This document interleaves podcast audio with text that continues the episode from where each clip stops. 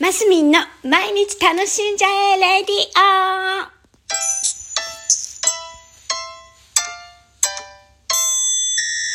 おはようございます。2021年11月20日土曜日、マスミンです。なんか声がおかしかったですね。えー朝だから。いや、いつも朝放送してるけど。昨日、皆さんご覧になりましたか？えっ、と、部分月食でしたね。あんなに綺麗に月食を見たの、何年ぶりだろうというぐらい、なんか綺麗に三日月みたいな形を生の目で見れて、わーと思ってね、思わず iPhone で写真を撮りまして、Facebook の方にアップしました。なんかああいう、なんだ、月食だ、日食だって、ね、なかなかうまく撮れないですよね。どうですか？私がまあ、バタバタしてていつも目にしてなかっただけかもしれないですけど、なんか昨日久しぶりに、あ、あ綺麗だなぁなんて思ってね、えー月を、あの、しっかり見ました。ね。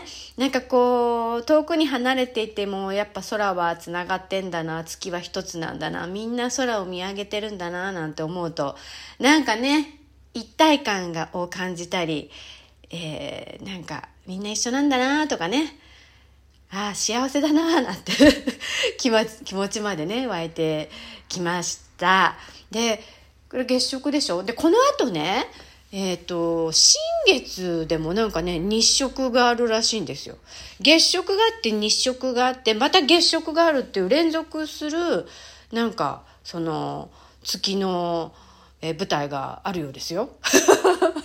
次の新月いつだろう？えまた14、5日後だと思うんですけど、あ、12月4日かな？そこが皆既日食なのかな？それでまた14、5日だから20、クリスマスの頃また多分月食があるらしいんですよね。なんかちょうどその地球と、えっ、と、太陽の位置と月の角度とか月の位置と角度の関係で、なんかそうやって連続してちょんちょんちょんって、あの、イベントごと、空の、何イベントごとが続く時があるんですって。私全然本当よく勉強してない。でもね、私ね、小学校、私小学校4年生話多いんですよね、実は。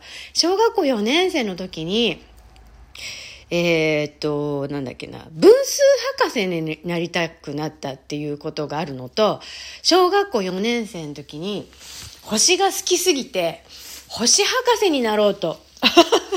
なんで一回一回博士になるねんって感じなんですけど、もっと詳しく勉強して、何でもわかる人間になりたいなんて思ってね、あの、ことがあるんですよ。それなんだろうな。多分オリオン座とか例えば王道のああいう星座を習ったことと、その月とかね、太陽とかのその、あの時点だの後点だのを習ったのが4年生だと思うんですよね。違うかな。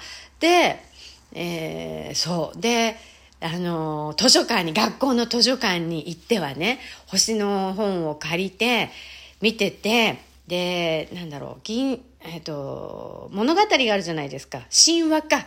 星にまつわる神話とかも読んだりしてね。そうしたらちょっとなんか、難しく感じすぎちゃって感じるようになっちゃって、なんかただ本当に星を見て、星の星座を覚えるまではすごいなんか、ああ、楽しいと思ってやってたんですけど、なんか神話を読み始めて、ああ、そうなんだ、あそういう物語が一つずつあるのね、なんて言って、知識を深掘りしようと思ったら、なんか頭がついていかなかったみたいな感じで、星博士、うん、破れたりみたいな ところがあったり、まあ分数博士はね、分数の計算がすっごい楽しかったんですよ。で、分数の計算ちょこちょこしてたら分数博士になりたいと思ったけど、その後小数の計算が出てくるのかな。そしたら分数の、分数も小数も、あ、なんかどうでもいいやみたいになっちゃって、まあ、いろんな計算の仕方あるんだみたいな感じで、もう、分数博士も、あ、別に大したことないな、分数博士、みたいな、なってやめたみたいな。大体あれなんですよ。あの、なんかすごい興味持ったりすると、とことん、あの、とことん勉強しちゃったりするタイプではあるんですね。そう。多分性質です、それは。とことんやりたくなっちゃうんです。で、やる、やめるとなったらポイってやめちゃったりしてね。性格です、それは。というところでございます。